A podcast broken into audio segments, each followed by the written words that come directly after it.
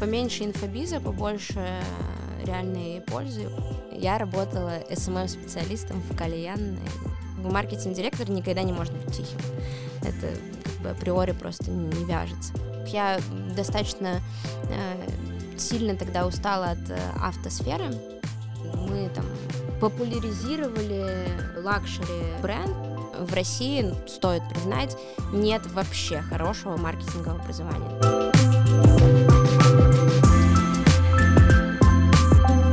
Друзья, всем привет! Это подкаст «Мама, я в рекламе». Э, меня зовут Соня Полякова, я CMO или Chief Marketing Officer или директор по маркетингу э, каршеринга Делимобиль. И у меня есть для вас маленький сюрприз в самом начале. По промокоду «Мама, я в рекламе» вы можете получить 500 бонусных рублей на счете в каршеринге Делимобиль, если вы у нас еще до этого не зарегистрированы. А можно как-то перерегистрироваться захотел. Сразу Можно стереть себе память и пройти это заново. Да. Меня зовут Татьяна Протонина, я все так же отвечаю за продажи на рекламном рынке и интересуюсь HR-тематикой, поэтому если вы хотите сменить работу или ищете сотрудников, напишите мне об этом, и мы что-нибудь придумаем. А меня зовут Анна Ярыш, и я все еще digital-менеджер и специализируюсь на фарм-сегменте. Поэтому мы сегодня будем задавать вопросы, а, как люди абсолютно чужды этому прекрасному миру автомобилей и шеринга.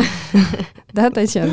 Ну, не знаю, я авто любитель. Ну ты любитель, да, но никакой шеринговой экономики. Нет, он был, когда я начинала водить, э, было, было ступенью, да? ступенью было, да. У тебя было. было.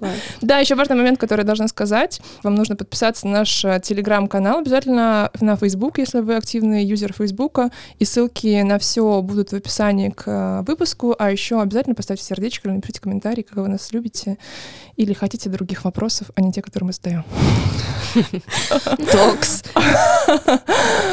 Ну а прежде чем мы продолжим, э, я хочу рассказать вам про наших друзей. Это Email Soldiers, агентство комплексного email и CRM-маркетинга. С ним у нас записан последний выпуск второго сезона. Ребята стали нашими партнерами и будут сопровождать нас с вами на протяжении третьего сезона, друзья. И мы этому очень рады. Email и CRM-маркетинг нужен практически всем, поэтому мы категорически рекомендуем Email Soldiers. Начинаем. У нас есть э, главный вопрос, который по традиции задаст Анна Ярш. Да, и главный вопрос а, сегодня. Перед нами сидит такая молодая, красивая девушка. Как да. Соня, ты такая молодая, красивая и уже, черт возьми, маркетинг-директор. Думала, Сколько будет тебе лет? вопрос? Это был вопрос. Да. Я думала, будет вопрос, как ты маркетинг-директор и все еще такая красивая. Это будет следующий. Э, мне 23.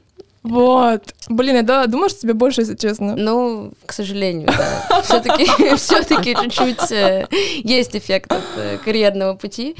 Эм, да, вот э, так произошло. Э, и когда я заканчивала школу, я выбрала достаточно общую специальность. Я пошла там на факультет бизнеса и менеджмента, высшую школу экономики. Для меня там принципиально было пойти не столько на какой-то конкретный факультет, сколько именно высшую школу экономики, потому что понимала, что там э, это вуз, который мне сможет дать наиболее там современное актуальное образование которого в России объективно Чему? мало. Вот. Э, да, а потом, э, когда уже начала учиться в универе, э, буквально на первом курсе пошла, поняла, что мне нужно идти стажироваться. Хватит а, учиться уже. Да, да, что, что учеба это не мое. Да, я, я быстро, я просто на самом деле на первой же сессии я получила тройку там и поняла, что красный диплом это не мое. Ну, да, типа, если до красного диплома уже не дойдешь, то как бы что в остальном э, сильно стараться. И поэтому я для себя поставила прям цель, что мне там на первом курсе нужно пройти э, стажировку, mm-hmm. э, пройти стажировку в маркетинге, потому что тогда мне уже я немножко про это изучила, поняла, что это интересно для меня история история. Вот. И вот э, так все и началось. А когда ты приехала из Челябинска? Э, я из Челябинска переехала как раз, когда поступала в университет. А-а-а. Мне было 17 лет. Ты одна переехала? Uh, ну, из, я переехала там с друзьями, uh, вот, я поступала с лучшей подругой вместе, она пошла на юридический, я вот, соответственно, на бизнес и менеджмента, но в целом из семьи, да, одна. Круто. А как ты нашла вот эту самую первую стажировку, когда ты поняла, что красного диплома не видать, и надо что-то искать? Болеть. Э, я вообще, когда я только-только переехала в Москву, э, мое первое место работы, буквально спустя там месяц после того, как я переехала, я работала СММ-специалистом в кальянной. Вау! В городе Одинцово. Почему этой строчки в резюме нет? Да, к сожалению, в CV этого нет. Вот, это такой козырь, я его только лично рассказываю все. Вот. Эм, а потом, когда пошла просто по рынку, э, я составила шорт-лист компаний, которые мне могут быть интересны. И у меня как-то на старте, там, 17-18 лет, я понимала про себя, что большие компании — это не мое, что я абсолютно не корпоративный человек, что мне там отчасти чужды слишком регламентированные процессы. И поэтому я активно смотрела на молодой развивающийся бизнес, э, частный, да, небольшой, но перспективный. И тогда был бум и кома, э, он там в разных э, его вариантах начинал, где-то зарождался, где-то уже активно рос, вот, и Соответственно, я составила шорт-лист, походила, пообщалась по компаниям. Я остановилась на компании Купи mm. вот, потому что мне показалось, что... Круто, это хороший выбор, мне кажется, до тех пор был. Да, это тогда это был очень растущий бизнес, и для меня это было интересно, потому что это была уникальная модель на самом деле, потому что там, ну, и ком уже тогда был супер конкурентным, и было достаточно много там масс-маркетовских всяких игроков, а Купивип это была такая э, синергия как бы супер разных бизнес-моделей, и мне показалось, что я смогу получить наиболее такой разносторонний опыт. Вот, да, и это был супер крутой опыт, э, у меня уже там было больше понимания понимание того, что маркетинг это про цифры, потому что там, когда я училась в универе, несмотря на то, что вышка, это здорово, я там супер вообще адепт вышки, везде об этом говорю.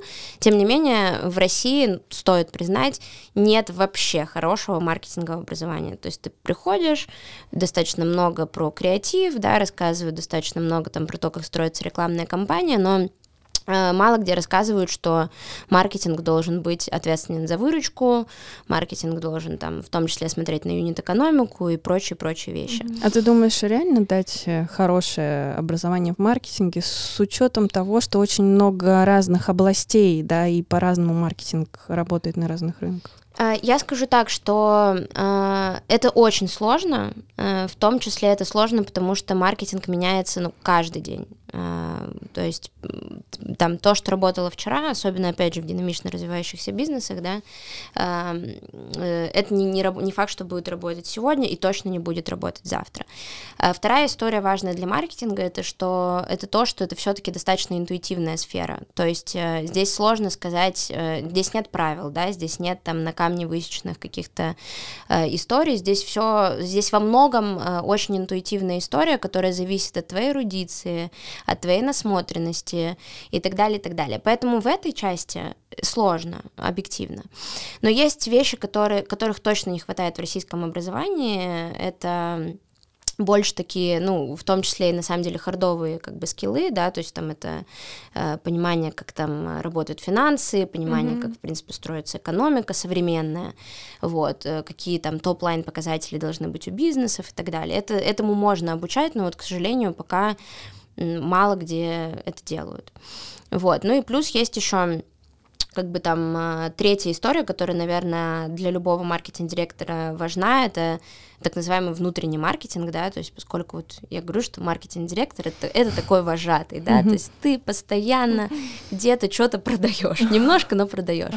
И, э, ну, как бы в России вообще нет культуры, да, вот этой на самом деле. Немножко продавать? Нем, немножко чуть-чуть продавать, ну, то есть это как бы у нас с таким социалистическим немножко наследием, mm-hmm. э, это все выглядит э, как, как будто бы так не должно быть, да, как будто бы лучше там тихо где-то посидеть, но как бы маркетинг-директор никогда не может быть тихим. Это как бы априори просто не вяжется. Вот. Сейчас и... все тихие, Марк. Да, вздохнули, да. Ну, э, тихий я имею в виду, что вот так, так, такая, такой культурный код, который есть, знаете, у русского человека, не высовываться, mm-hmm, сидеть, помолчать, да, да, да. он, наверное, просто, то, то есть как бы есть куча профессий, в которых ты с таким темпераментом можешь реализоваться, сто процентов, да, но, наверное, маркетинг все таки немножко про другое. Э, вот, и, соответственно, чего еще, если говорить там про образование, да, сильно не хватает, соответственно, вот э, образования в сфере там э, presentation skills'ов угу. и так далее, так далее. А в описании ты не представилась почему-то, когда не представ... когда представлялась, не сказала про семью Атланты Клаб? Mm. Угу. Вот. Блин, спасибо тебе большое. Очень важная, на самом деле, для Мы меня история. Про это отдельно поговорим. Ну, в общем, это, я так понимаю, клуб э, маркдиров с отдельным входом. Какой там должен быть оборот э, по маркетинговой? 5 миллиардов в год. Дофига, да. Если ты топ, то есть если ты собственник бизнеса там один... 60 а, миллионов в год? Да, 60 миллионов в год, если минимальный оборот собственника и минимальный оборот топ-менеджера 5 миллиардов в год. На самом деле не совсем так. Это, это порог входа для Атланты бизнеса бизнес-клуб, то есть mm-hmm. мы, мы э, я могу там подробнее сейчас рассказать, да, но мы э, CMO-клуб при большом брате в виде Атлантов бизнес-клуба. Mm-hmm. Вот, э, вот то, что, о чем вы говорите, это порог входа в Атланты бизнес-клуб, э, с точки зрения критериев для входа в Атланта CMO клуб, мы осознанно сейчас пока не привязываемся к каким-то цифрам. Критер... цифрам, потому что мы понимаем, что талантливый маркетинг-директор, он может быть там у какого-то стартапа, который... Татьяна. Не смогла. Ну, Татьяна. Э, ну, почти, да. На самом деле, ну, то есть мы понимаем, что действительно там э, талантливый маркетинг-директор, э, он может быть в там небольшом, но очень амбициозном стартапе, и его экспертиза там, для текущих реалий рынка будет даже там в разы выше, да, чем иногда, чем там маркетинг-директор, который работает в большой корпорации, но, но делает достаточно классические такие рутинные вещи. Да, хорошо. А какая задача у этого клуба? То есть да. вы все собираетесь там винище просто попить, или все-таки как-то это организовывается, обучение какое-то, обмен опытом, как это работает? Это в первую очередь обмен опытом. А, мы вообще, в принципе, на самом деле какая основная задача клуба? Она состоит в том, что мы понимаем, что маркетинг, как я там раньше говорила, мы с вами обсуждали, да, что это супер динамично развивающаяся сфера, и у тебя, ну, как бы негде научиться. Котлер, которым всем... Э, достал. Который всем достал, да, э, к сожалению, уже не работает. Э, и нет, то есть все конференции, которые проводятся, часть из них какие-то действительно полезные, часть из них там по одной, по одной и той же дорожке туда-обратно на трактор ездит, и, ну, как бы маркетинг-директора, просто им негде, на самом деле, черпать э, вот эту эксп- экспертность. И наша задача, соответственно, объединить маркетинг-директоров в максимально неформальной обстановке. Э, мы там без галстуков, без конференций, без агентств, это наше осознанное решение, потому что мы не хотим хардселлов в этом э, комьюнити. Вот да, я как раз, э, сори, прямо сейчас перебиваю, в описании было, я выписала себе комьюнити единомышленников и свобода от хардселлов. От а, тебя, Татьяна. А ну я... Свобода от Татьяны Братониной. А, возможно. Я пока не определилась, я хард или нет. а, так вот, почему? Почему это? Ну, почему слушайте, так? Ответ, ответ простой, э, потому что хардселлов в жизни маркетинг-директоров и так достаточно. Сколько у вас участников сейчас? Uh, у нас сейчас uh, около 150 маркетинг-директоров в клубе. Uh-huh. Вот, мы, соответственно, там uh, иногда встречаемся более узким составом. У нас есть разные форматы. У нас есть форматы мастер-майндов, есть какой-то закрытый чат, да, где все вот эти 150 человек. Как а, вступить э, в этот клуб, например, если нас будут слушать какие-то мардиры, что нужно написать? Членский взнос, размер какой? Ноль рублей, ноль копеек. Только ваша экспертность и хорошее настроение. Подожди, а как же тогда, вы же, а же где-то собираетесь? Вот, э, Кто за все платит? Да. Я нам... старалась деликатнее сформулировать. С площадкой нам помогают Атланты. Ну, у нас есть э, генеральный партнер в лице Worlds, есть генеральный партнер в лице Оджерс Бернстон, которые, соответственно, в том числе материально в каком-то виде участвуют в этой истории, но в целом это как бы бесплатно абсолютно для маркетинг-директоров. Э, там у меня и у моего партнера абсолютно альтруистичное а кто партнер? начало. Лена Бехтина. А, CEO Дельмана. Да, да. Окей. А, ну, понятно, что Worlds, они, они могут свою какую-то выгоду, лояльность как агентство для этих маркдиров. Олджерс, uh, Оджерс. Uh, я знаю, даже сотрудники не все произносят правильное название, поэтому простите. Они могут потом продавать как executive search тех же самых маркдиров. Э, в принципе, мне кажется, так, value Мне понятно. Непонятно только, почему нет Харца вовсе. Я буду биться, биться за вступление в клуб под прикрытием. Тебе нужно У нас были такие, на самом деле, ситуации. Да. Я скажу, что я Марк Дир своего подкаста. А если вы хотите поучаствовать, Пишите мне. Возвращаясь к твоему пути, мне очень интересен опыт э, немного в мини. Ты там поработала, как ты перешла из мини в... Как ты вообще пришла в мини? Кто тебя туда позвал? А, в мини меня, ну, можно сказать, схантили, я не знаю, ну, mm. в общем, да, при, пригласили. А, да, нет, на самом деле после Купивипа у меня был еще период, когда я занималась собственными проектами. Mm. Я вообще супер... Э, Решил вернуться в кальянную. Интерпренершип, да, у меня достаточно много там разных опытов было, вот, и какое-то время я там позанималась собственным проектом, поучилась, в конце концов, в университете, про это тоже не надо забывать. Потом меня позвали в мини, и на тот момент это, вот я говорила, да, о том, что я понимала, что я не корпоративный человек, а, и для меня, конечно, у меня немножко все во мне чуть-чуть, но сопротивлялось, потому что я понимала, что BMW это там а, немецкий холдинг крупный, с достаточно регламентированной там а, корпоративной культурой, достаточно строгой орг-структурой, но при этом именно бренд Мини, он, понятное дело, что он супер привлекательный, и у меня был такой для меня большой челлендж, мне было интересно на таком достаточно консервативном офлайновом рынке сделать что-то новое, что никто не делал до, а, и поэтому я решил попробовать.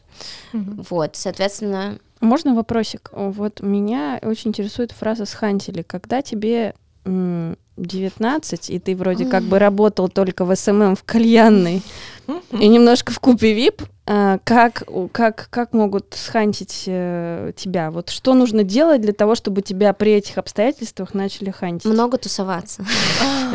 Вот. Мы пришли Секрет. к сути. Ко всем дверям, да. На, ну, я а где тусоваться? Ведь еще надо делать это правильно. Э, да, это, это вот это ключевое. Тусоваться нужно правильно, желательно не в джипсе, потому что там тебя, скорее всего, не схантят. На самом деле, мне повезло, опять же, с вышкой в этом плане, потому что у вышки супер э, тесная комьюнити, и выпускники все в основном любят вышку и много инвестируют в нее время, поскольку вышка классная, если кто еще не понял, э, то выпускники тоже в основном все достаточно успешные.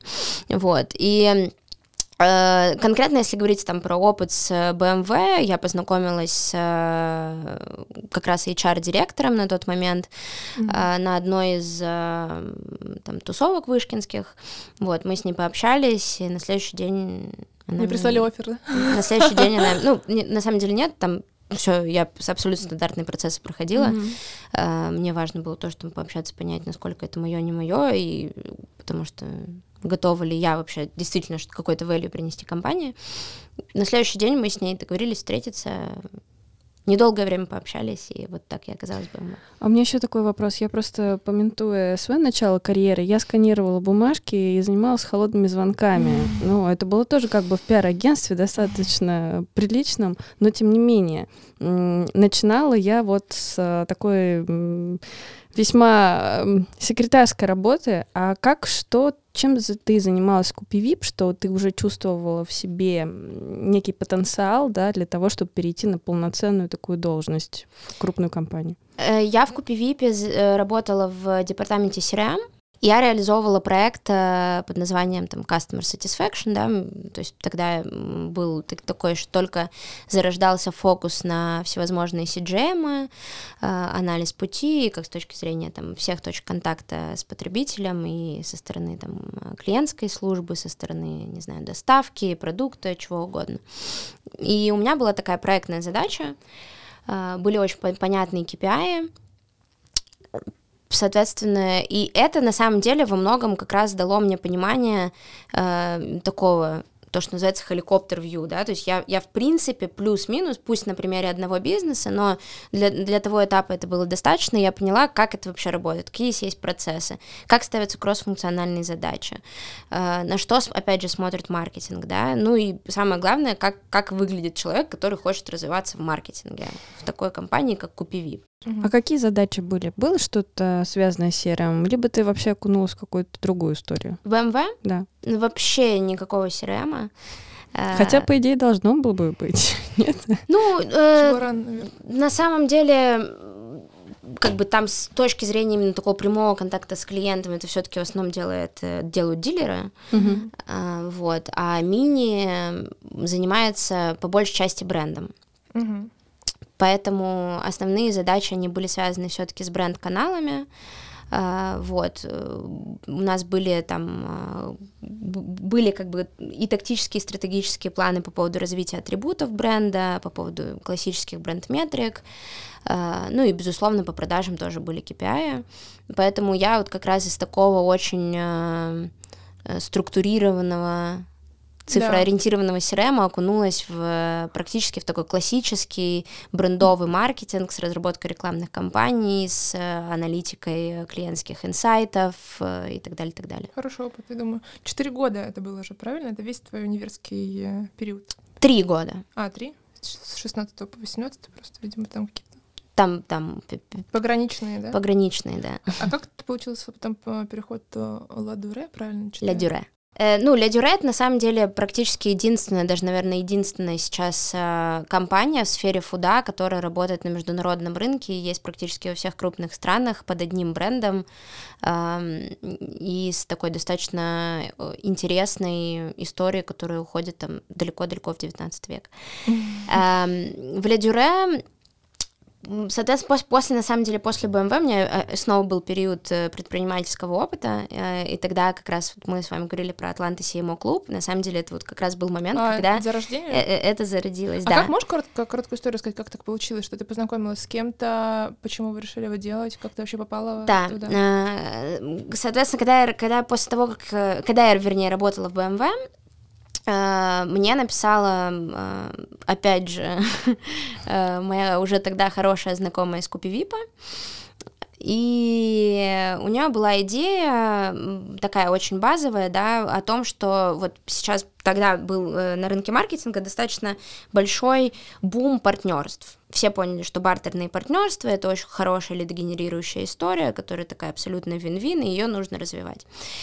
И была очень такая понятная боль у рынка, да, что вот как компании, с которыми ты хочешь партнериться, их очень-очень много. Для того, чтобы это сделать, тебе нужен отдельный менеджер по партнерствам, который звонит, ищет контакты, ну, такой немножко процесс, э, ну, мягко говоря, устаревший, как mm-hmm. раньше там mm-hmm. на желтых страницах ищешь, да, да, да.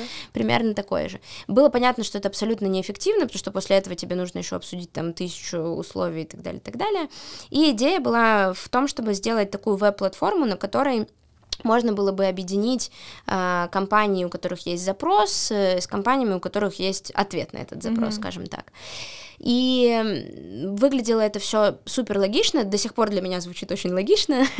Э, я бы была бы счастлива, если бы сейчас такая платформа существовала. Соответственно, компания регистрируется, указывает в профиле там свою целевую аудиторию, средние чеки, все возможные показатели, метрики, которые важны, и вы там можете искать, э, не знаю, партнера, мэтчи, да? мэтчи, да, грубо говоря. Мы запустили эту веб-платформу, и в честь запуска этой веб-платформы решили сделать мини-тусовку, э, где просто позвали наших э, друзей. В основном это, естественно, были маркетинг-директора, потому что они основная целевая аудитория этой веб-платформы. Ну, еще там бренд-менеджеры, бренд-директора, не знаю, там диджитал-менеджеры и так далее. И на сколько человек тусовка была?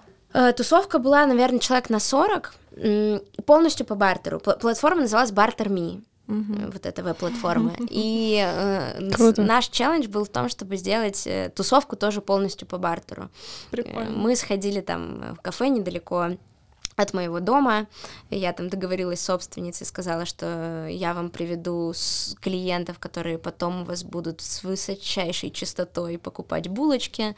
И вообще вы еще увидите офигенный руай от этой истории. В общем, ну, продала, и мы сделали полностью по бартеру э, там ивент собрали всех маркетинг-директоров, и после этого ивента был такой фидбэк у всех, что все сказали, блин, нам так клево было общаться в офлайне, спасибо вам большое, давайте чаще встречаться. И э, на самом этом ивенте было заключено примерно где-то около пяти вот таких бартерных сделок, mm. и мы поняли, что, блин... Мы ну, не взяли комиссию, да? Э, да, и мы поняли, что, кажется, наша веб-платформа, она никому не нужна, потому что, ну, специфика потребления, тут, тут даже не потребление, да, просто культура такая, что все таки людям комфортнее это делать в офлайне, и, к сожалению, пока, к сожалению или к счастью, пока рынок работает так, и поэтому мы потом достаточно органично перешли от, э, там, попробовали развивать эту веб-платформу, поняли, что, возможно, пока не время, Э, захолодили эту идею и э, начали просто чаще встречаться, и это все превратилось в такое уже сейчас, потом там к нам вышли партнеры, увидели это, сказали, что, блин, прикольно, мы тоже хотим поучаствовать, э, и сейчас это вот превратилось уже все в полноценный формализованный CMO-клуб, в котором там все CMO крупнейших бизнесов состоят с понятным там календарем мероприятий, с очень понятной ценностью. А сколько мероприятий в месяц у вас, кстати? У нас немного мероприятий в месяц, э, не хотим с этим чистить. Ну да, это было бы э, странно. Я ну, думаю, что у нас в среднем, наверное, ну, одно мероприятие раз в два-три месяца, может mm-hmm. быть. Э, я тут убеждена, что агрессивнее этого делать не стоит, потому что, ну, просто аудитория будет выгорать, и клево, когда мы там можем друг по другу соскучиться, накопиться, да, накопить да, да, внутри да. себя то, что хочется рассказать. Запрос на бартер. Да. Так, а мы переходим обратно к э, теме э, макарон, макарон э, и тому, как ты оказалась в этом сладком да. прекрасном бренде и что ты там делала. Uh, да, в этом прекрасном, правда, абсолютно прекрасном бренде, uh, ну, меня тоже позвали туда. Uh, мне, наверное, основной мой интерес был в том, что, ну, во-первых, я достаточно сильно тогда устала от э, автосферы. Ну, я не могу сказать, что сильно устала, но я понимала, что это такая э, очень... Простите, просто нарывалась на вопрос про телемобиль. Да, да, да. Я хотела потом сказать, это соскучилась.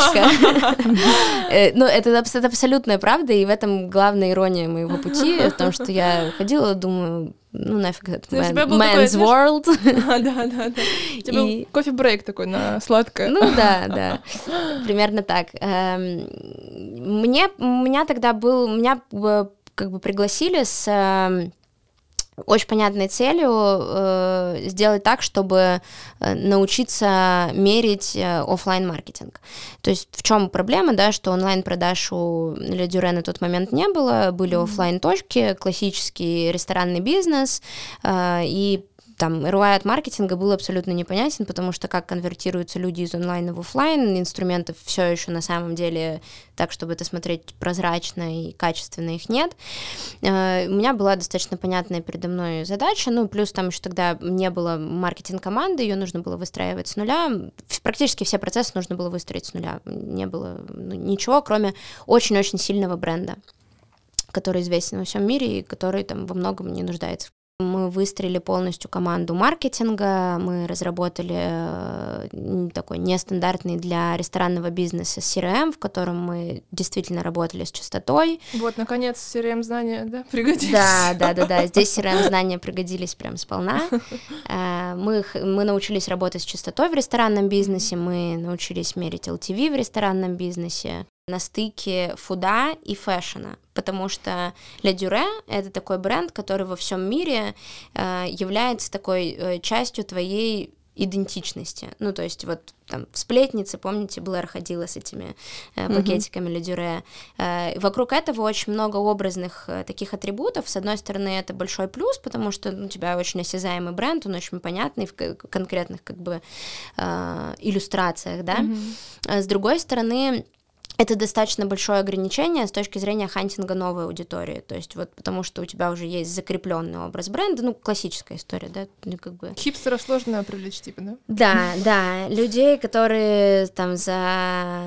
То есть у нас был большой челлендж, мы понимали, что потребление меняется, да, что вот, вот этого налета люкса э, молодые ребята все меньше в нем нуждаются, им окей прийти там в какой-то фудхолл, в котором все сидят, как говорит мой папа, друг у друга на плечах и и платишь ты те же самые деньги, которые ты платишь в ресторане и так далее.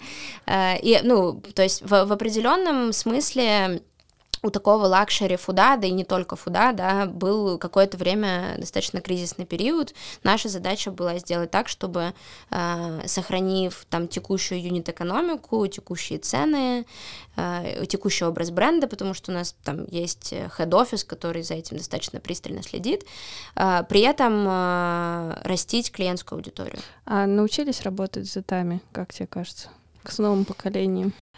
В Ледюре я могу сказать, что вот прям за ты, за ты, они, наверное, не были нашей таргет аудитории, просто потому что мы понимали, э, что мы, они у нас не монетизируются ну вот там миллениалы, э, с ними мы научились работать, и мы делали а достаточно... А миллениалы, я, вот для слушателей, чисто, чисто для слушателей, можете с годами давать, потому что реально я уже тысячу раз пыталась сама тоже изучить этот вопрос, я никак не могу запомнить года. во всем мире считается с 90-го года, но мне кажется, что для России это не очень применимо, и скорее там, наверное, где-то 95-й. Угу.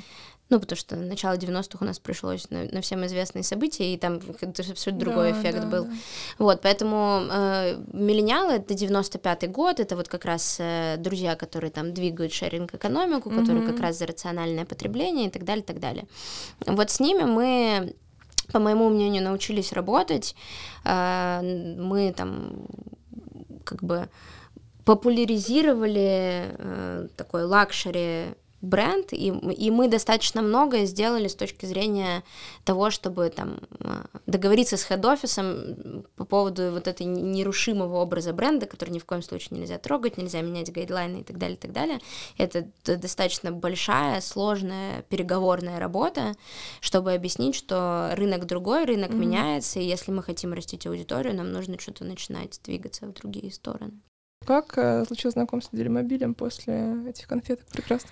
Э, знакомство с Делимобилем случилось э, в Мюнхене, как бы это не было удивительно. Неожиданно, да. Да, я как раз там была на конференции, не на конференции, это было, по-моему, премия Best Brands международная. Mm.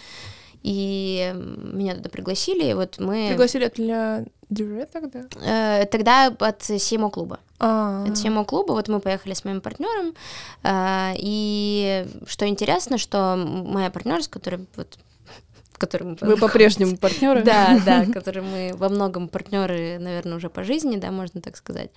А, она тогда работала маркетинг-директором в Делимобиле. И она так очень-очень э, аккуратно у меня начала спрашивать про позицию бренд-директора. Но для mm-hmm. меня это был, как бы, я работала уже маркетинг-директором, для меня это был в определенном смысле такой шаг назад, потому что как бы бренд-директор все-таки достаточно узкая история. Ну, не узкая история, да, но она намного более специфичная. А ты можешь чем... рассказать, потому что я вот не понимаю, чем отличается директор по бренду от маркетинг-директора? Mm-hmm. Очень многим. А, могу рассказать. А, начну с бренда.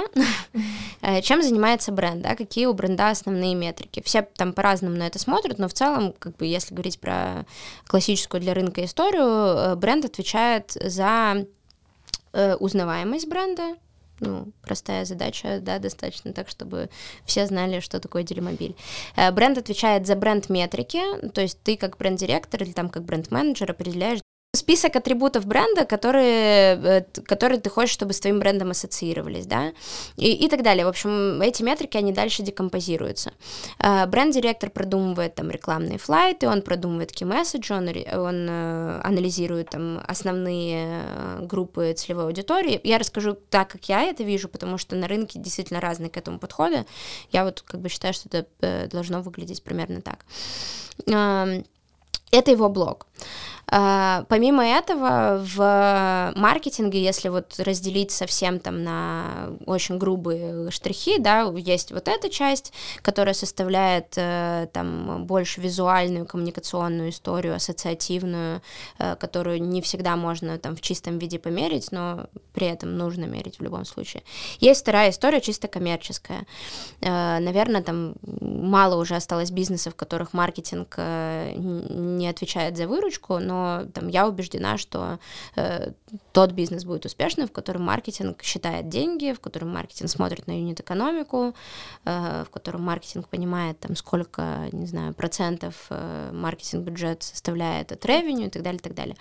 Э, бренд-директор все-таки не, не должен про это думать, на мой взгляд, потому что иначе у тебя создается очень сильный конфликт внутри тебя, э, когда ты понимаешь, что... Да, да.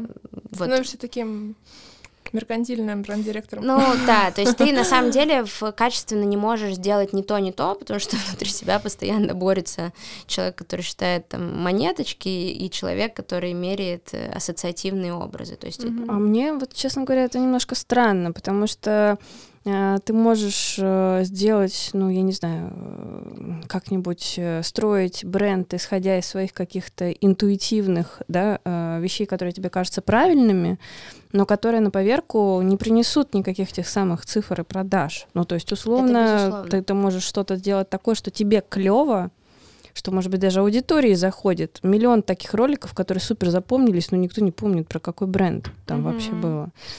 Вот как? Не, это, это... это безусловно, но просто у, у бренд-директора, у него KPI все-таки, э, у него тоже KPI в цифрах, да, то есть у него тоже есть понимание, что там я должен достичь такого-то топ of mind, я должен достичь такого- такого-то там, не знаю, знания бренда, такие-то там, и так далее, и так далее.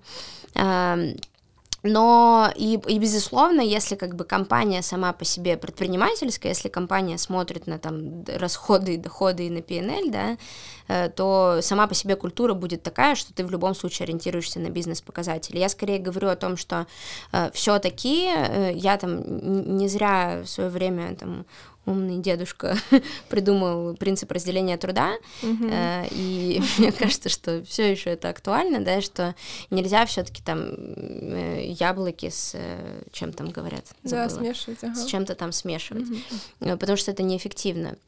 Поэтому вот если говорить там э, все-таки про отличие там э, бренд-директора от маркетинг-директора, бренд-директор, он все-таки responsible за бренд-метрики, и да, безусловно, бренд-метрики э, — это то, что декомпозируется из метрики выручки, да, то есть, то, то есть например, у меня, как у маркетинг-директора, у меня top-line KPI — это выручка, но я понимаю, что помимо там количества заказов, количества клиентов, на выручку в том числе влияют бренд-метрики, но mm-hmm. у него вот только эта часть. Ты считаешь, что маркетинг-директор — это должность выше, чем директор по бренду?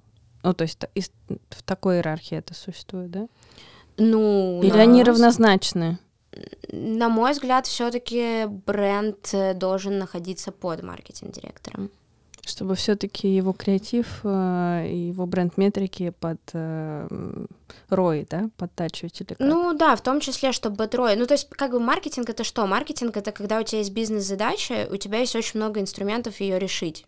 Э, у тебя есть, там, не знаю, задача так, ну, в общем, там, не знаю, там, привлечение новых клиентов, да, э, ты можешь привлечь новых клиентов, там, не знаю, работая только с перформансом, с таким-то custom requisition костом, ты можешь привлечь новых клиентов э, именно таких, каких нужно тебе, да, там, не знаю, ответственных водителей, условно говоря, mm-hmm. в нашем случае, да, тогда ты помимо перформанса, в перформансе ты не можешь таргетироваться на ответственных водителей, перформанс, к сожалению, большому еще не, не развился до такого этапа, Э, тогда там ты можешь подключить бренд для того, чтобы бренд там сформулировал правильные месседжи, правильные креативы, э, чтобы это, как бы, чтобы там мы позиционировались так, э, чтобы ответственные водители к нам привлекались, да, ты можешь работать, ты можешь решить эту задачу там только CRM, не знаю, запустив там какую-нибудь рефералку и так далее, и так далее, то есть как бы маркетинг-директор — это такой дирижер, в руках которого есть очень разные инструменты, которые на первый взгляд, наверное, друг друга могут друг с другом конфликтовать, но в целом э, должны друг другу помогать. Хорошо. И вот э, вы на конференции как быстро согласилась? Я согласилась не быстро, эм, прям совсем не быстро, много, много времени достаточно, там, ну, я уже не помню конкретно, сколько там это было, там mm-hmm. месяц или два, да, но какое-то время мы это пообсуждали, потому что, э, ну, по понятным причинам, да, что я была маркетинг-директором и mm-hmm. как-то и, в принципе, вообще не было предпосылок к тому, чтобы там уходить из лидера, потому что это был реально очень интересный продукт, это было очень челленджинг. Да и в конце так. концов, тебе уже 20 лет. Да, вот именно. Ну куда уже дергаться? А, и, но я достаточно долго подумала, мне вообще по жизни я, ну, как бы стараюсь супер осознанно принимать решения, э, особенно по смене работы. И я поняла, что, ну, помимо того, что там это продукт, который меня привлекает, да, мне очень интересна вот культурная составляющая этой истории, да, потому что э, это абсолютно уникальное. То есть Москва крупнейший рынок в мире каршеринга, э, некуда смотреть, неоткуда брать примеры, и меня это супер-супер драйвило, и меня это драйвило именно в части бренда. То есть я понимала, что вот именно в этой компании, именно в этом бизнесе мне интересно будет поработать в бренде, потому что э, была достаточно амбициозная задача вот по, там, по изменению отношения вообще к каршерингу, по формированию новой категории. То есть все, все, все нужно было построить с нуля. Э, до этого я там, как бы фуд, понятно, что там бизнес, он интересный, да, но все-таки еда есть еда. Все знают, что такое еда, все знают, что такое mm-hmm. есть, э, что такое кофе, что такое круассан. Эм, а здесь очень все-таки тогда еще осо- особенно, да, очень, ну, небольшая аудитория знала, что такое каршеринг, или если знала, то не совсем понимала, как это работает, для чего им это надо. Поэтому именно э, в части бренда мне было интересно этим заняться. Я все еще, все еще раз так обдумала, проанализировала и а что вообще за этот период, который ты работаешь в Лимобиле, чем ты особенно гордишься? Что ты такого классного там сделал? О, много всего. С 2019 года много чего произошло. В этом бизнесе да. очень много, на самом деле. Много. Эм, телемобили. И, наверное, там главное, чем я горжусь, тем, что мы стали каршерингом номер один в мире по количеству поездок. Э, и поскольку мы там во многом маркетинг-дривен компания, Подожди, ты только что сказала, что в мире нет такого опыта больше. А как вы можете стать? Э, нет, в мире нет, в мире есть каршеринги разные, mm-hmm. да, то есть есть там. Фри... Вы же делали по примеру вообще французского начало было, да? По-моему, такая история. В Италии, ну, изначально, да? да, изначально увидели этот пример в Италии. Каршеринг есть, то есть есть там крупный игрок ShareNow немецкий, uh, у них есть свои особенности, потому что в основном в мире каршеринг развивается по модели, по модели station-based, это когда uh-huh. ты можешь оставить машину только в определенных местах, ну, типа как, э, э, как самокаты, да, например. Uh-huh но в, как бы именно с точки зрения активности бизнеса это все, все, все, все-таки небольшие бизнесы, да, которые там, э, там достаточно высокий порог входа, поэтому нельзя сказать, что очень много игроков, что там, ну, как во всех, во многих других индустриях. Вот, поэтому Москва вообще номер один рынок каршеринга в мире, соответственно, Дельмобиль, вот по последним данным, э, стал э, номер один по поездкам. И я могу сказать, что это основное 100% достижение, э, там, мое персональное и, безусловно, в первую очередь команды, Слушай, а сколько, эм, в принципе, вот затрагивая вопрос шеринг вообще культуры, сколько раз в день используют примерно машину одну? Ну, то есть насколько это оправданно, мне интересно с точки зрения экологии и эм, свободы города, как это регламент, ну, как это декларируется многими. Ну, одна машина каршеринга mm-hmm. заменяет до семи вот а, просто типа, вот семь mm-hmm. человек могли бы ездить на своих семьих машин. Грубо семьих... говоря, да. С точки зрения там оправданности э, экологии, да, mm-hmm. если говорить, то ну, сто процентов оправданно, скажем так. И мы видим, что здесь просто важно, что для того, чтобы это работало, для того, чтобы это разгружало транспортные потоки, да, нужно не, не, не только выводить просто агрессивно машины, нужно растить культуру, то есть нужно делать так, чтобы люди понимали, что можно отказаться от собственного авто, что каршеринг может в полной мере им заменить личный автомобиль, э, и это очень важное изменение в культурном коде на самом деле, потому что мы все знаем, да, что там э, в России, в принципе, машины — это важно важная часть социальной идентичности. То есть, там, если я там, mm-hmm. не знаю, подъезжаю на BMW, там, обо мне складывается один образ, если я подъезжаю на чем-то другом, но это правда так, и э, поэтому э, это, это уже очень сильно меняется, и во многом благодаря достаточно такому интенсивному развитию нашей категории, э, и все больше, особенно молодой аудитории, понимает, э, что нет необходимости во владении и но ну, есть, есть другая сторона вопроса. Я вот, э, когда сажусь иногда в машину, я помню очень смешную ситуацию, когда мой муж взял Ягуар, говорит, сейчас мы с тобой прокатимся, как белые люди. А у этого Ягуара была выломана кнопка сидения, и она, ну, как бы не подъезжала к рулю. То есть он ехал все время в очень а, необычной далеко? позе, да. У него, извините, лицо было возле руля, а задница далеко на пассажирском сидении. Типа это... вело, велоавтомобилист. Типа того, да. Ну, то есть это как бы Ягуар. Э, вот, но у него было выломано пару кнопок, э, и я думала, что как раз сегмент машины отчасти снимает эту проблему, как сказать, э, такого халатного отношения к собственности чужой. Но нет, я вот сколько раз пользовалась, я понимаю, что это убитые машины это просто убитые автомобили. И вот э, происходят ли здесь какие-то сдвиги, работы, или это как- как-то вы с этим? То, что я видела про культуру вождения с точки зрения скорости и аккуратности, но про культуру бережного отношения к, к тому к своему, да. да. Э, ну, я могу сказать, что это уже очень-очень... Не знаю, когда ты последний раз э, каталась. Может быть, тебе сильно не повезло, но... Я была на Яндексе. А, ну, понятно. Э, на самом деле, это очень сильно меняется, в принципе, да, то есть, опять же, я говорю, что почему было интересно работать в бренде, потому что вот как раз это то, с чем нужно было работать, да, абсолютно культурная такая история. Это очень сильно меняется по мере распространения категории в целом, но все равно, понятное дело, что есть какие-то еще там э, элементы, факторы ментальности нашей.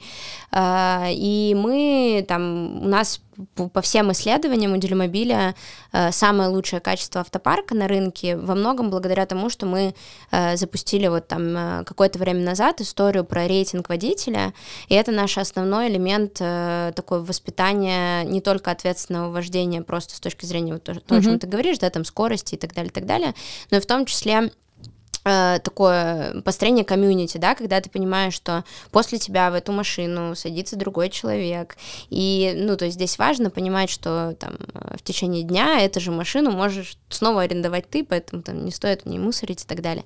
И вот мы запустили этот рейтинг, который, э, если очень по-простому, да, его механизм работы состоит в том, что если ты там ответственный водитель, если ты не мусоришь в машине, там после тебя не фиксировались какие-то повреждения и так далее, и так далее, э, то у тебя э, будет скидка на поездку, и ты там сам влияешь mm. на свою среднюю цену минуты. Соответственно, если ты там агрессивно водишь, нарушаешь правила, подрезаешь и так далее, и так далее, тогда... Будешь ездить на Киев всю жизнь. да, тогда... Спасибо. Спасибо, Таня, ты вовремя справилась. Я все вспоминала там эту линейку. Это вот там вот. Вот это вот, на которой Ярош ездил. Ну вот, и э, это во многом нам помогло, это такой э, хороший, очень понятный для пользователя. То есть все-таки русских людей надо рублем мотивировать. Русские люди мотивируются как-то другим путем. Вот я все время думаю об этом, что как раз очень видно, э, видно как мы стали водить по-другому благодаря штрафам этим бесконечным авто. А, я все мечтаю про раздельный сбор, сбор мусора, и, видимо, и мыслю себе, что, скорее всего, тоже надо рублем как-то наказывать. Как ты думаешь? Это очень философский вопрос. На самом деле. Я думаю, что на меня это не похоже, но скажу, что это не специфика русских людей. Э, то есть, ну, наверное, у тебя тут не, не вопрос мотивации рублем или не рублем, вопрос понятной и прозрачной мотивации. К сожалению, у нас не так много рычагов там и у бизнесов вообще, и там и у государства, да, и так далее, так далее. В принципе, мало рычагов про понятного, э, ну вот, как бы менеджмента этих процессов, да. Э, то, что, безусловно, рубль мотивирует, 100%, процентов, э, и мотивирует он, мне кажется, вне зависимости от там э, твоей страны происхождения, национальности и так далее. Это просто очень понятная visible метрика, которую ты видишь каждый день. То есть вот. мои наивные представления о том, что можно быть просто хорошим человеком и чувствовать себя хорошим человеком вместе с Нютой Федермессер, это все э, фигня. Нет, это и, вот я да, не закончила. Я думаю, что это не фигня, но эм, когда ты работаешь с супермассовым продуктом, ну, там у нас в час там тысячи аренд происходит, да. Эм, Кстати, можно перевью с вопросом, сколько у вас человек в колл-центре? В колл-центре у нас, э, вот сейчас сейчас директор клиентской службы на меня обидится, если я что-то не так скажу. Мне кажется, что сейчас около 350, наверное, человек, mm-hmm. которые да, работают. Ну, у нас э, там, у нас супер массовый бизнес, то есть mm-hmm. у нас там как бы огромные объемы и очень разные клиентские сегменты, и понятное дело, что, ну, все-таки нужно понимать, что с, как вот, как в жизни, да, то есть у тебя там, не знаю, три друга, все они разные, и, и все по-разному тусят, и со всеми по-разному ты общаешься, у каждого там своя мотивация и так далее, также и здесь нужно очень четко понимать, что, вот, опять же, там важная задача маркетинга, да, это старая добрая там потребительская психология, когда ты понимаешь, что э, можно сколько угодно там людей сегментировать и так далее, и так далее, но все-таки каждый человек там со своими э, паттернами, со своими э, со своим темпераментом и так далее. И поэтому э, есть какие-то универсальные методы работы с этим, и цена э, один из них. Но мы много сделали в культурном плане, и благодаря тому, что мы делали там, э, благодаря тому, что мы часто соединяем клиентов друг с другом, да, мы там Это делаем. В смысле? Ну, у нас, э, в принципе, очень-очень внутри Делимобиля среди клиентов такое тесное шеринг комьюнити. И мы делаем, э, там, у нас, например, в 2020 году мы запустили очень крутую историю, называется Daily Music Day. А, может быть, что-то видели mm-hmm. или слышали про фестиваль? это. Это да, фестиваль. музыкальный фестиваль Драйвин, а, когда все истосковались по фестивалям, вообще по, по ивентам всякого рода, и мы вот запустили такую историю, там клиенты приезжали на машинах, можно было послушать там с включив радио, и вот перед тобой прям артист, и ты его слушаешь, и мы видим, с каким, а, то есть это, вокруг этого действительно выстраивается комьюнити очень разных людей, которые приходят с очень разными запросами, там, в каршеринг, да, кто-то там, не знаю, машину на ТО отправил, кто-то вообще продал, у кого-то это вторая машина в семье, но они все э, очень круто между собой объединяются. И... Вторая машина в семье, это в смысле жена, машина семьи у жены, а муж есть на каршеринге? Типа того, да. Именно так, Таня.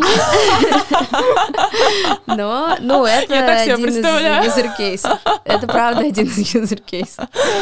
И вот такие истории, они не коммерческие, не материальные, но они очень хорошо э, помогают э, делать культурные. Ну почему же не коммерческие билетики-то денег стоили? Mm-hmm. Не коммерческие, я имею в виду для клиентов, для, mm-hmm. для пользователей они приезжают, то есть я про то, как управлять вот этой mm-hmm. историей, про которую ты говоришь, mm-hmm. да, то есть когда ты приезжаешь и ты видишь вот все эти люди, они тоже пользователи, mm-hmm. они тоже ездят на делимобилях, и э, у тебя меняется все-таки к этому отношение. А кто вас придумал фестиваль этот музыкальный?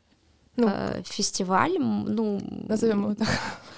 Я с командой вместе, мы вместе с командой бренда. Ага. Расскажи, кстати, про команду. Ты набираешь да. Э, таких же молодых и бодрых, как сама, или бы старичков за 30? С опытом, так сказать. С опытом. Так стихийно сложилось, вот честное слово, стихийно, что у меня средний возраст в команде маркетинга сейчас э, достаточно низкий. Ну, в плане, что... Это потому что твой о, его сильно усредняет до низкого или без тебя? Ну, ну, это в том числе, на самом деле, но в целом у меня, правда, команда, там, у меня на уровне компании, у меня в маркетинге достаточно э, низкий средний возраст. А сколько людей? 30, около 30 Ого. человек. Угу. И, но мне кажется, что это по большей части связано там не с, не с моим каким-то, опять же, внутренним эйджизмом, да, это связано с тем, что индустрия такая, в которой э, все-таки, которую более склонны понимать э, ребята молодые, потому что они сами являются пользователями, э, они там сами активно двигают шеринг-экономику и так далее. Вот, но при этом у меня там а, есть, э, там были и есть люди в команде, которые там значительно старше. Бухгалтер. Словно я шучу. И там в э, Ледюре, например, у меня команда была вообще намного-намного там старше, на 20-25. У вас есть открытые позиции сейчас в маркетинге? Или, может, кто-то собирается уволиться? У меня в маркетинге. У меня вот встретились бы мы с вами недели три назад, uh-huh. а, я бы вот так список выкатила. Но у меня три недели у моей команды прошли очень эффективно. Они наконец-то практически закрыли все позиции. Мне кажется, что сейчас нет открытых позиций. Uh-huh. Нет. А вы ищете сами или хантинговое агентство вам помогает? Мы в основном ищем сами. Uh-huh. Мы крайне редко там подключаем агентство. А как найти открытые позиции в телемобиле? Headhunt. Да. Серьезно? Все. Э, нет, ну на самом деле мы там э, используем, в зависимости от позиции, у нас же бизнес, он супер разносторонний, у нас есть э, офлайновая брутальная операционная часть в виде обслуживания машин и так далее, есть более IT-инфраструктура, да, такая. Мы там на разных платформах, то есть основные, все, все актуальные вакансии точно есть на HeadHunter, есть там что-то мы выкладываем, не знаю, на Буду Jobs, что-то мы по телеграм-каналам выкладываем, что-то периодически я у себя там на ФБ пощу, когда совсем все плохо и грустно. А скажи, а скажи, вот эти вот люди, которые работают с приложением, то есть IT, это тоже под тобой? Э, я так понимаю, что у вас свой штат разработчиков? Да, нет, нет, IT-команда, она отдельная. абсолютно точно отдельная. У нас э, там супер-супер талантливые э, талантливая команда IT и продуктов, которые, опять же, тоже делают уникальный продукт, которого нигде больше нет, и им тоже не, не у кого посмотреть. Они отдельно, да, то есть мы, мы на горизонтали нахожусь там с CTO и с CPO. С каким агентством вы работаете? Мы вообще, вообще вас, или вас in-house? Мы in-house, мы супер in-house ориентированные, и у так... меня полностью креативная команда, вся in-house с агентскими ребятами, и э, там перформанс у меня полностью выстроен тоже in-house. Мы, типа, безусловно, работаем с агентствами на небольших объемах в плане перформанса, просто потому что я считаю, что это важно для того, чтобы была здоровая конкуренция, чтобы мы постоянно сравнивали там KPI. Mm-hmm. А, вот. А, а кто вам делает баинг? Баинг нам мы тендерим. А, мы вот только со следующего года будем переходить на годовой commit. А. До этого мы тендерили, потому что у нас очень-очень много диджитала перформанса пока. Угу. Мы не могу сказать, что у нас там супер большие объемы медиабайинга, но со следующего года будем масштабироваться и будем тендерить уже агентство. Угу. Хорошо. А это когда вам агентство приходит в тендер? Тань, может, это после подкаста выясним? Ну, у меня, я должна рекрутировать не бизнес, как Слушайте, приходите, на самом деле, приходите, welcome с э, конца ноября.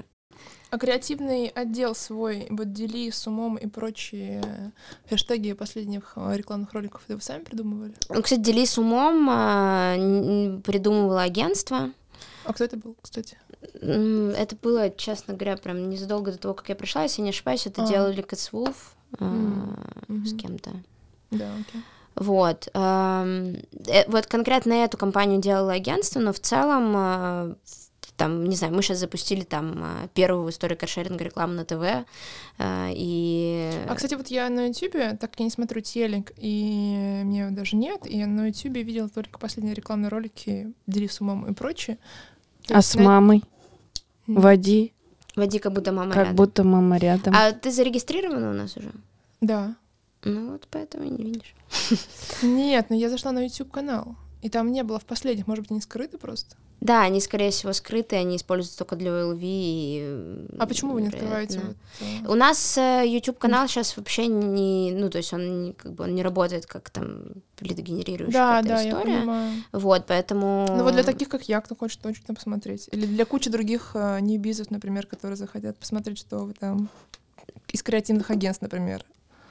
Могут посмотреть нашу библиотеку в Фейсбуке рекламных компаний. Там все в На самом деле, хороший вопрос.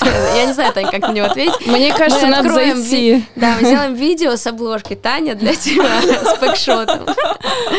Мне кажется, просто надо зайти на страничку маркетинг-директора, и ты если, увидишь да, все последние Мне кажется, что если... что-то пропустила, видимо. Если New biz очень хочет, у нас много чего можно найти, да, и это, это как раз проверка для new biz, насколько хорошо он ресерчит. Расскажи, что обычно в твоей неделе происходит э, утрами, вечерами, ночами, днями и так далее. Э, работа. Утрами, вечерами, ночами, днями.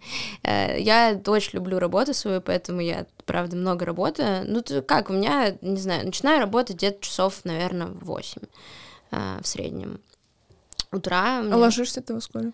Ложусь я где-то, наверное, в час, пол второго. Mm, остаешься? Примерно так. Не, пораньше. Я долго собираюсь. Ага. Молодой а. организм, что ты хочешь? А, точно, я забыла. Эйджизм. Вот он и эйджизм. Я, прос... я просыпаюсь с утра.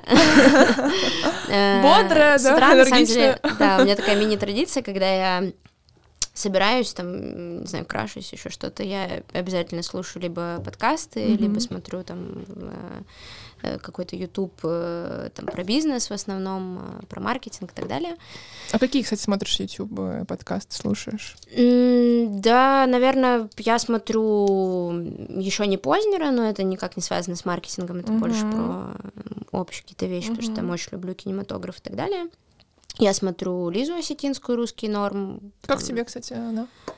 Мне супер. Mm-hmm. Мне кажется, что понятно, что, наверное, там немножко сейчас чуть-чуть такой кризис жанра, потому что выглядит так, что как бы ну, мало, не так много спикеров, да, которых можно найти mm-hmm. под ее концепт. Но в целом э, идея такой популяризации российского предпринимательства, мне кажется, это супер важно и как бы и такого не не коучингового, да, такого, что, блин, все давайте. Да, да. То есть поменьше инфобиза, побольше реальной пользы. Вот мне кажется, что русский норм как раз про это. Хорошо. А, я смотрю русский норм, но я смотрю, как там, наверное, любой уважающий себя человек Дудя.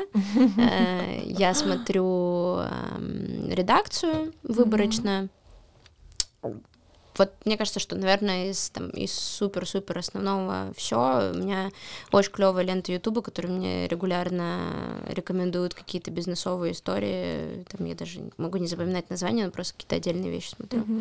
Хорошо. А подкасты? Подкасты, э, подкасты я в основном слушаю про психологию. Mm. психология на дожде? Ну, психология на дожде в том числе, да. Я слушаю «Медузы» хорошая история. У э, Мела есть прикольные вещи, там Мел Тинс. Э, когда... Вот, вот, вот интересную тему подобрались. Подожди, Мел — это медиа родительская. Расскажи, пожалуйста, немножко про свою семью и планы. Э, про мою семью у меня пока у меня пока есть мама и папа и родной брат. Э, ну, слушайте, как бы у меня планы я очень люблю детей, и у меня, я считаю, что нужно развиваться так. Я думаю, скажешь, нужно рожать. Нужно развиваться сбалансированно с, как бы во всех частях там жизни. Я за то, чтобы Э, мне кажется, что это вещь, которая друг другу не противоречит, можно успешно реализовываться в карьере, по крайней мере, пока я понимаю, как это сделать, может быть, потом, когда, когда я подступлю чуть ближе к этому делу, я скажу по-другому, пока выглядит так, что все реально. Э, и вот. А есть какой-то таргет по возрасту? У меня просто был таргет 25 лет, а потом когда? старородящие. А, а, а у тебя? У меня нет такого таргета, а, но, наверное, я скорее сторонник того, что чем раньше, как, как вы поняли по моей истории, э, чем раньше ну, не то, что не, я не хочу говорить там как-то генерализацией заниматься, да, говорить, что там чем раньше, тем лучше. у нас нормально, у нас э, токсы и эйджизм и прочее у нас в части. Таргет возраста, короче, нет, э, но я думаю, что там, не знаю, до 30, наверное, это со мной случится. Да, а насчет, есть такая рубрика «Татлер», как, как «Татлер», рубрика «Как Татлер, женихи и невесты». Вот расскажу, у тебя есть молодой человек или там будущий муж, что-нибудь такое? Или всем красивые мальчики должны написать тебе в Фейсбуке? Не, мальчики, не пишите, у меня есть молодой человек. Черт. Все, слеза, скупая слеза по щекам красивых мальчиков. Хорошо, что мальчики не видят, слышат только голос. Да, ну, а, ну можно фоточку. тебя найти, потом сейчас фоточку добавим в подкаст, все будет да, нормально. Да, да, да. Куда ты ходишь, какие-то рестораны можешь порекомендовать? Как ты там проводишь свободное время, спорт, не знаю, еще что-то? Да, я хожу на спорт. У меня есть э, аж три абонемента в три зала, Ого. потому что это зависит от того, где я нахожусь. Если у меня встреча где-то в центре, я иду в один зал. Прикольно. Второй зал дает мне бесплатную парковку на территории бизнес-центра, в котором я работаю, и так далее. То есть ты все-таки пользуешься своим автомобилем, а не каршерингом? Я в основном катаюсь на каршеринге, но у меня есть свой автомобиль, который я пока не продаю, потому что я тоже немножко такой на, на черный день, типа, знаете. Ну, я редко, на самом деле, очень собственным авто пользуюсь там и думаю о том, что в ближайшее время буду заниматься продажей его, потому что в этом просто уже нет необходимости. По местам я могу, могу порекомендовать. Э, мне очень нравится... Вообще, я не любитель Патриков. Э, вообще считаю, что Патрики... Патрики уже другие. Э, но есть там такое место, называется Гутай. И там есть... грузинская кухня? Нет, это... Ну, это паназиатская, наверное, можно так сказать. И там есть офигенный шин рамен суп. Он такой остренький. Знаете, как премиальный доширак.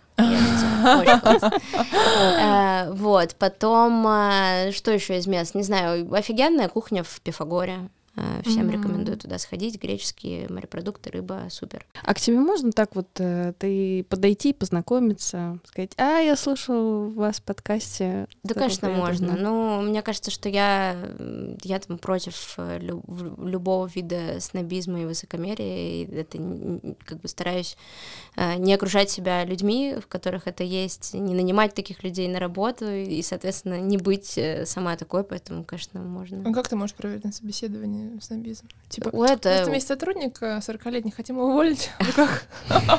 Что думать Мне кажется, что это как бы одно из немногих качеств, которые видно сразу. Ну, то есть, во-первых, когда ты анализируешь там э, профессиональный путь, ты понимаешь, человек там открыт. Э, снобизм, он в бытовой жизни, он там по одному проявляется, но если ты такой прям реально сноб-сноб высокомерный, да, то у тебя э, очень четко это прослеживается в твоих профессиональных решениях, когда там ты не, не открыт к новому, когда там ты говоришь говоришь о том, что я там э, пять лет назад я уже тестировала такую компанию, поэтому я больше тестировать не буду, потому что она тогда не сработала или еще что-то. А, в маркетинге таким людям, как бы это грустно не звучало, не место, потому что так, так нельзя, в маркетинге так не работает. Когда ты высокомерный, когда ты думаешь, что твое решение единственное правильное, ты на самом деле никогда не найдешь правильное решение. Соня, спасибо тебе большое за то, что ты к нам пришла. Спасибо вам. Да. Было очень круто, интересно. И я не сноб, но я прям восхищаюсь э, тобой и завидую одновременно. Это очень круто. Спасибо большое, что позвали. Было супер клево, интересно пообщаться. Ура! Спасибо, что дослушали до конца. Подписывайтесь на наш подкаст в iTunes, ставьте сердечко в Яндекс Музыке, пишите нам комментарии, подписывайтесь на наш канал, ссылка будет э, в описании к выпуску и в группу на Фейсбуке, она тоже будет, э, и мы там делимся фотоконтентом, вакансиями и no name резюме.